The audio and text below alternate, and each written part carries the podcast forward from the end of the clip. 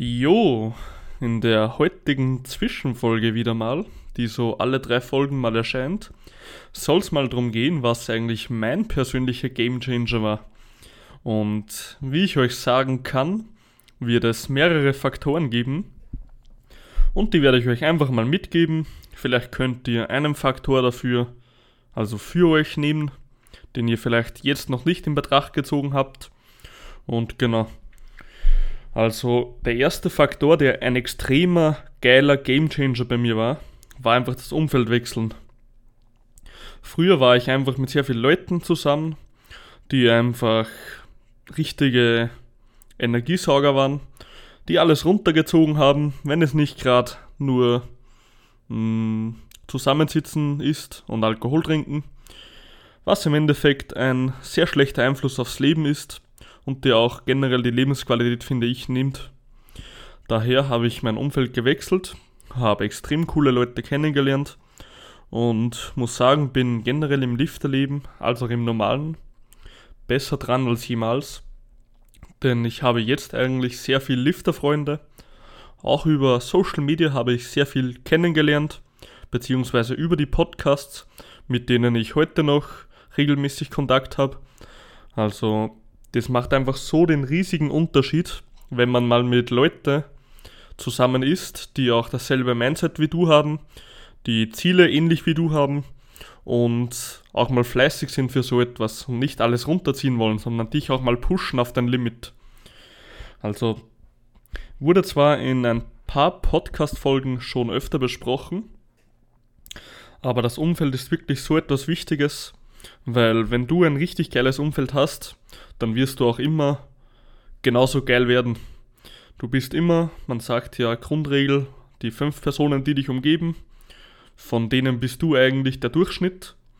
Heißt, umgibst du dich mit fünf Personen, die extrem geil sind im Liften, beziehungsweise viel erreicht haben, dann wirst du wahrscheinlich auch mal so werden, weil du einfach die gewissen Standards höher hast als ein Normaltrainierender. Und genau dieses Ziel habe ich mir zum Beispiel gesteckt. Daher muss ich sagen, geht es auch seit einiger Weile gut voran. Natürlich muss man immer beachten, dass Powerlifting ein Langzeitsport ist. Also man darf jetzt nicht glauben, in, was weiß ich, ein paar Monaten drückt man 30 Kilo mehr auf der Bank. Man muss immer das gesamte Bild sehen. Also ja, man kann sich schnell mal ausreizen, dass man vielleicht in kürzerer Zeit schneller vorankommt. Aber im Endeffekt, wenn man einfach am längsten im Game bleibt, wird man so oder so der Stärkste und das wahrscheinlich auch verletzungsfrei. Und mein Tipp ist immer, am Anfang darfst du dich ruhig schnell steigern, da darfst du mal Gas geben, wenn du die Technik auch beherrschst. Ähm, aber in wenn du auf Langzeit denkst und schon einige Jahre trainierst, dann musst du dich nicht zwanghaft immer gleich jede Session zweieinhalb Kilo oder so draufpacken auf die Hantel. Es wird halt nicht immer funktionieren, ja. Und du brauchst auch nicht verzweifeln, wenn du mal einen Mesozyklus bei, dich bei keiner Übung gesteigert hast. Weil es gibt so viele Faktoren, die immer in diesen Topf reinspielen. Ob es jetzt Trainingsfaktoren sind, wie dass du die Übung eine Sekunde länger gemacht hast, was energieraubend ist. Ob du über den ganzen Zeitraum des Blocks beispielsweise dasselbe Gewicht genommen hast, weil du häufst ja eigentlich Ermüdung an bis zum Deload und wenn du immer mit demselben Gewicht gearbeitet hast, ist das auch, in, ist das auch mehr oder weniger eigentlich ein Fortschritt. Oder auch wenn du mal psychische Stressfaktoren hast, können die dich stark beeinflussen. Oder wenn du eine Ernährungsumstellung hast und so weiter. Also sehe immer das große Bild bei dem Ganzen. Das ist auch ganz, ganz wichtig. Du möchtest den Sport 10 Jahre machen, du möchtest ihn 15 Jahre machen und du wirst irgendwann die 300 Kilo Kreuz heben, wenn du auch ein gewisses Körpergewicht hast. Und das wird auch funktionieren, aber lass dir einfach auch gewisse Zeit dafür. Also bring dich nicht um, dass du das jetzt in 2-3 Jahren schaffst, weil in den meisten Fällen endet das nicht gut. Das sieht man immer bei den richtig geilen Liftern, die aus dem Nichts eigentlich so raufkommen, in das Rampenlicht sozusagen. Und nach ein paar Monaten oder zwei, drei Jahren sind die halt komplett weg von der Bühne. Und das ist das Letzte, das wir wollen. Wir wollen den Sport immer auf Langzeit machen. Und ob wir jetzt in einem Jahr vielleicht ein bisschen weniger drücken, als würden wir anders trainieren, also sechsmal die Woche oder bla bla bla, wenn halt die Regeneration nachkommt. Aber sehe das Langzeitprojekt. Das ist auch so ein Game Changer. Okay, dann was noch ein extrem geiler Punkt ist, ich möchte heute einfach mal ähm, Such dir einen Coach auslassen, da es der Game Changer so oder so ist. Genau. Und ja, für mich wäre noch ähm, Gewichte aufschreiben. Ein richtiger Gamechanger. Man kennt's, man geht früher einfach in das Gym. Du packst da jetzt deine, machst dir heute wieder das, das Dreiermenü, so 100 Kilo, bam bam, Beinbeuger. okay, nee, nicht Beinbeuger mit 100 Kilo, sondern Beinpresse 100 Kilo, bam bam, 15 Wiederholungen oder 12, was halt gerade dein Ziel ist. Und ja, genau. Aber im Endeffekt, du gehst schon in das Gym mit der Erwartung, dass der Bein Ah, dass die Beinpresse, nicht mehr Beinbeuger, dass die Beinpresse heute wieder mit 100 Kilo ausgeführt wird. Und statt dass du einfach mal immer 100 Kilo machst, dann packst du halt mal nur zweieinhalb Kilo auf die Seite, dann hast du halt 5 Kilo mehr am Schluss. Aber dieses progressive Arbeiten, man, wenn man sich nicht darauf konzentriert oder wirklich eine Begleitperson hat, wie einen Coach, der dir da auf die Finger schaut, dann gerät man schnell in ein Muster, dass man einfach nur die Zahlen im Kopf behält, sozusagen, und immer dieselben Zahlen wieder, wieder benutzt. Das ist ein ganz, ganz häufiges Muster. Ich kann da einfach, ich weiß, man redet immer sehr schnell und ja, so ist es und bla bla bla, aber ich war genau derselbe Idiot. Also, das sei einfach mal so vorausgesetzt. Ich glaube, ich habe drei Jahre trainiert und das Standardmenü bei mir war immer so, ja, 130 Kilo Beugen, mit, was weiß ich, da hatte ich noch nicht mal Lifterschuhe, also die Beuge war richtig beschissen eigentlich. Da habe ich halt 130 Kilo gebeugt, so viermal oder, oder dreimal oder irgend so ein Scheiß. Und das war halt für ein ganzes Jahr mein scheiß Limit. Ich habe einfach nicht mehr dran gedacht, dass ich mich einfach nochmal steigern könnte. Und das war auch in gewisser Maßen das Umfeld, das da schuld war, weil ich sehe immer nur die anderen und dann hört man sie wieder reden, bla bla bla, ja, ab 150 Kilo, wenn da jemand beugt, der ist ja sowieso auf Testo und, und ähm, Trenbolon und Acetat. Und im Endeffekt ist es eh alles so Bullshit. Das, da kommen wir eh wieder auf den Punkt Umfeld. Also, das kann ich euch auch nur mitgeben. Fangt an, progressiv zu arbeiten. Notiert die Gewichte, wie es zum Beispiel in einem Coaching ist. Du bekommst hier eine richtig geile Tabelle wo dir alles erklärt wird, etc., Notizen und und und. Und da kannst du einfach das so genau eintragen und das auch selber verfolgen. Und sowas würde ich dir auch empfehlen. Wenn du keine Begleitperson hast, notier, mach dir deinen Trainingsplan. Von mir aus machst du dir auf Zettel oder in einer Excel-Tabelle am Telefon, ganz egal. Und trag einfach die scheiß Gewichte auch ein, dass du auch mal wirklich was weißt. Okay, dann, was ist für mich noch so ein kleiner Changer geworden? Muss ich gerade selber überlegen. Ah, genau, competitive, competitive sein. So, scheiß Sprachfehler. nee, aber wettkampffähig sein, das war für mich auch so richtig geil eigentlich. Ich hatte früher niemals den Gedanken, dass ich irgendwie auf einen Powerlifting-Wettkampf will oder nicht. Also ich hab, hatte eigentlich nie den Gedanken, dass ich hin wollte, sozusagen, weil ich habe mir immer gedacht, ja gut, ich muss, ich werde halt so ein bisschen trainieren, werde stärker, aber habe jetzt nie das Verlangen und habe halt niemals die Skills, irgendwie auf dem Wettbewerb halt so anzutreten, weil es ja noch viel zu wenig Gewicht, was sich da irgendwie bewegt. Aber im Endeffekt ist das so ein Bullshit. Weil du kannst mit jedem scheiß Gewicht da hingehen. Und eins kann ich euch sagen, wenn man auf den Wettkampf geht, oder generell die Powerlifter, das Letzte, das jemand, der wirklich den Sport liebt, macht, ist euch für irgendeine Leistung auslachen. Und wenn ihr 90 Kilo wiegt und nur 100 Kilo beugt, wäre das Letzte, das ich machen würde oder irgendein anderer Powerlifter, der den Sport liebt, euch auslachen für das wenig Gewicht, was ihr bewegt. Das finde ich eben so extrem geil in dem Sport. Wir versuchen uns immer gegenseitig so richtig zu pushen. Und das mache ich auch selber. Also wie die Gyms noch offen waren, ich war da halt selber drin und ich habe jeden und wenn ja, und wenn ich selbst, wenn ich den das erste Mal gesehen habe und ich sehe den beugen, ich schreie den halt an, komm noch eine. Und das ist einfach geil. Ich versuche immer die Leute zu pushen und das kommt dann immer auf einen zurück. Also, es ist einfach mega geil, dieser Wettkampfgedanke, dass man einfach generell sich reinsteigert in den Sport und auch mal out of the box denkt, nicht immer nur denkt, ja, ich will jetzt kein Wettkämpfer werden, weil ich muss ja nicht so stark sein. Also, das ist immer eine Lüge. Also, wenn mir jemand erzählt, er möchte nur zwei 20er Platten auf der Bank drücken, auf jeder Seite, oder vier 20er, dann wird der automatisch sagen, ja, vier wäre schon geiler. Aber sobald man sagt, möchtest du mal ähm, Powerlifting spezifisch trainieren? Nee, ich bin ja kein Powerlifter. Ja, aber das funktioniert so nicht. Also natürlich, wenn man mehr auf ästhetisch aus ist, wie zum Beispiel im Bodybuilding, Ästhetik, dann ist es natürlich ein anderes Kapitel, weil das Gewicht eher nebensächlich ist. Aber im Endeffekt muss man immer sagen, wenn man stärker werden will, spiel mal mit den Gedanken. Es ist doch scheißegal, ob du jetzt auf den Wettkampf fährst und letzter wirst oder so. Du hattest extrem Spaß und du hast einfach den Gedanken, dass du dich auch selber mal pushen willst und weiterkommen willst. Nicht wie wenn du nur für gar nichts trainierst und nicht mal einen Hintergrund hast für das, was du machst.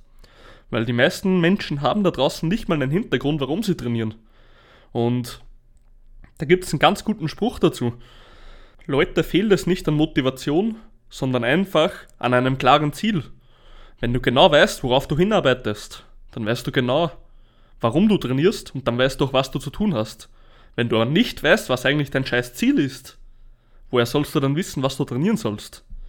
Also ganz, ganz wichtiger Punkt. Du brauchst eine Klarheit und das war für mich einfach dieser Wettkampfgedanke. Okay, ich will auf den Wettkampf, ich will ein gewisses Goal haben von meinem Total, werde ich wahrscheinlich irgendwann einen Wettkampf gewinnen. Wer weiß, sehen wir mal in Zukunft. Ich werde den Sport mit Sicherheit noch ewig machen. Werde ich jetzt einen Wettkampf gewinnen? Sehr unwahrscheinlich.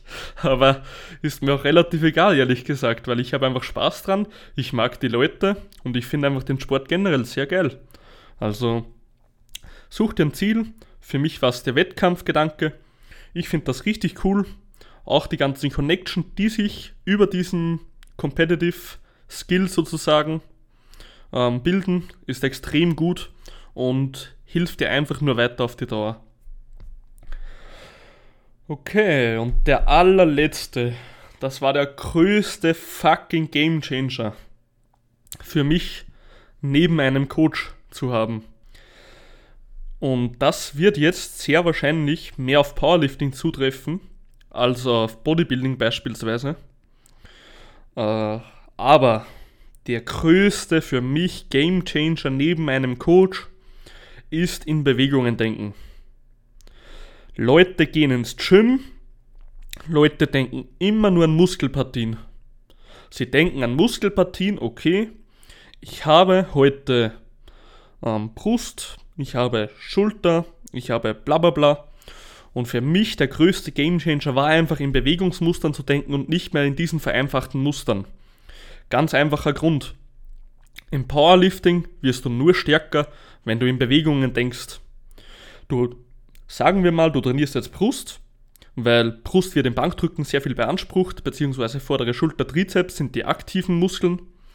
Aber wenn du nicht das gesamte System siehst, wie zum Beispiel, dass die Beine extrem viel Kraft generieren können und transferieren können, dass der Latissimus extrem viel Stabilität liefert, und dass einfach ein Bewegungsradius komplett anders ist, auch von den aktivierten Muskeln und der Bewegung, als wenn du nur isoliert eine Muskelgruppe trainierst. Ganz einfaches Beispiel. Was passiert beim Bankdrücken? Die Arme ziehen sich Richtung Zentrum. Heißt wie bei einem Butterfly. Zu einem gewissen Grad natürlich. Und da arbeitet die Brust stark mit. Würde man aber jetzt einen Butterfly machen, ja, es würde wahrscheinlich das Bankdrücken unterstützen. Weil du trainierst die Brust, die Brust wird beim Bankdrücken beansprucht. Logischer Prozess. Nur denkst du nicht in Bewegungen. Heißt, wo ist dein Sticking Point? Ist jetzt dein Sticking Point irgendwo, wo eher der Trizeps sehr wahrscheinlich arbeitet, wie zum Beispiel beim Lockout, dann kommen halt viele auf die Idee, okay, ich muss jetzt Trizeps trainieren. Ja, das wird dir sicherlich helfen. Das steht komplett außer Frage. Nur kannst du effektivere Wege wählen, bzw. weniger effektivere. Man muss sich immer im Powerlifting und generell, das ist beim Gewichtheben, denke ich auch so, da bin ich leider noch sehr wenig informiert, aber das wird sicher so sein, dass man immer in Bewegungen denkt. Heißt, okay, wo habe ich in dem Bewegungsradius dieses Bewegungsmuster ein Problem? Und warum entsteht dieses Problem? Ganz einfach, wenn du jetzt einen Butterfly machst, dann hast du einen gewissen Punkt, wo es dem Bankdrücken von der Stellung her extrem ähnlich kommt. Logisch, ab irgendeinem Punkt bei der Bewegung ist es bei Bankdrücken verdammt ähnlich. Aber in der Bankdrückbewegung, dass du zu diesem Punkt kommst, da ist die Anatomie eine komplett andere. Heißt, du arbeitest eigentlich mit sehr anderen Stabilisatoren, anderen Muskelgruppen, natürlich stärker oder weniger, immer. Und da wird sich einfach ein Butterfly beispielsweise nicht eins zu eins übertragen auf das Bankdrücken, weil es einfach nicht dieselbe Bewegung ist. Deshalb sind Variationen der drei Mains immer so geil, wie zum Beispiel du machst Tempo-Varianten, du machst pausierte Varianten und und und. Also du musst dir immer vor Augen halten, okay, wo in meiner Bewegung habe ich das Problem, mein technischer Sticking Point oder mein Kraftdefizit und wie kann ich am besten trainieren, um in dieser speziellen Bewegung diesen Punkt besser zu kontrollieren. Und was gibt es Besseres, als genau diese Bewegung zu machen, wo alles eins zu eins gleich ist, vom Stabilisieren, vom Leg Draft beispielsweise, von der Kraftgenerierung, von der, von der Stabilisierung durch den Lat und und und. Aber du wechselst den Schwerpunkt sozusagen. Heißt, Du kommst zum Beispiel bei der untersten Position vom Bankdrücken nicht richtig raus. Was macht man jetzt? Als Powerlifter ist das eigentlich selbstverständlich, dass man es macht, aber für den 0815 Studiogänger nicht. Du machst eine One-CT Bench oder Comp Bench. Heißt, du gehst runter, du bleibst eine Sekunde pausiert auf der Brust, kannst auch 3 Sekunden, 4 Sekunden, was du halt willst, und dann drückst du erst hoch. So lernst du die Spannung zu halten im Körper auf längere Zeit und mal aus der untersten Position intensiver zu heben, als wenn du nur eine Touch and Go machst und immer nur raufpumpst, den Schwung mitnimmst und deine Brust ein Trampolin ist sozusagen, ja. Und das muss man verstehen. Also ich kann es euch wirklich nur von mir mitgeben. Natürlich hat jeder andere Gamechanger in seiner Karriere. Aber in Bewegungen zu denken, in Bewegungsradien zu denken und wie sich der Körper in Bewegungen anders verhält als in ähnlichen Mustern, ist einfach der absolute Gamechanger gewesen für mich. Also, wenn euch auch Menschen erklären, ja, in einem Leg Press drücke ich das und das und bla bla bla, ja, ein Leg Press ist aber keine Kniebeuge.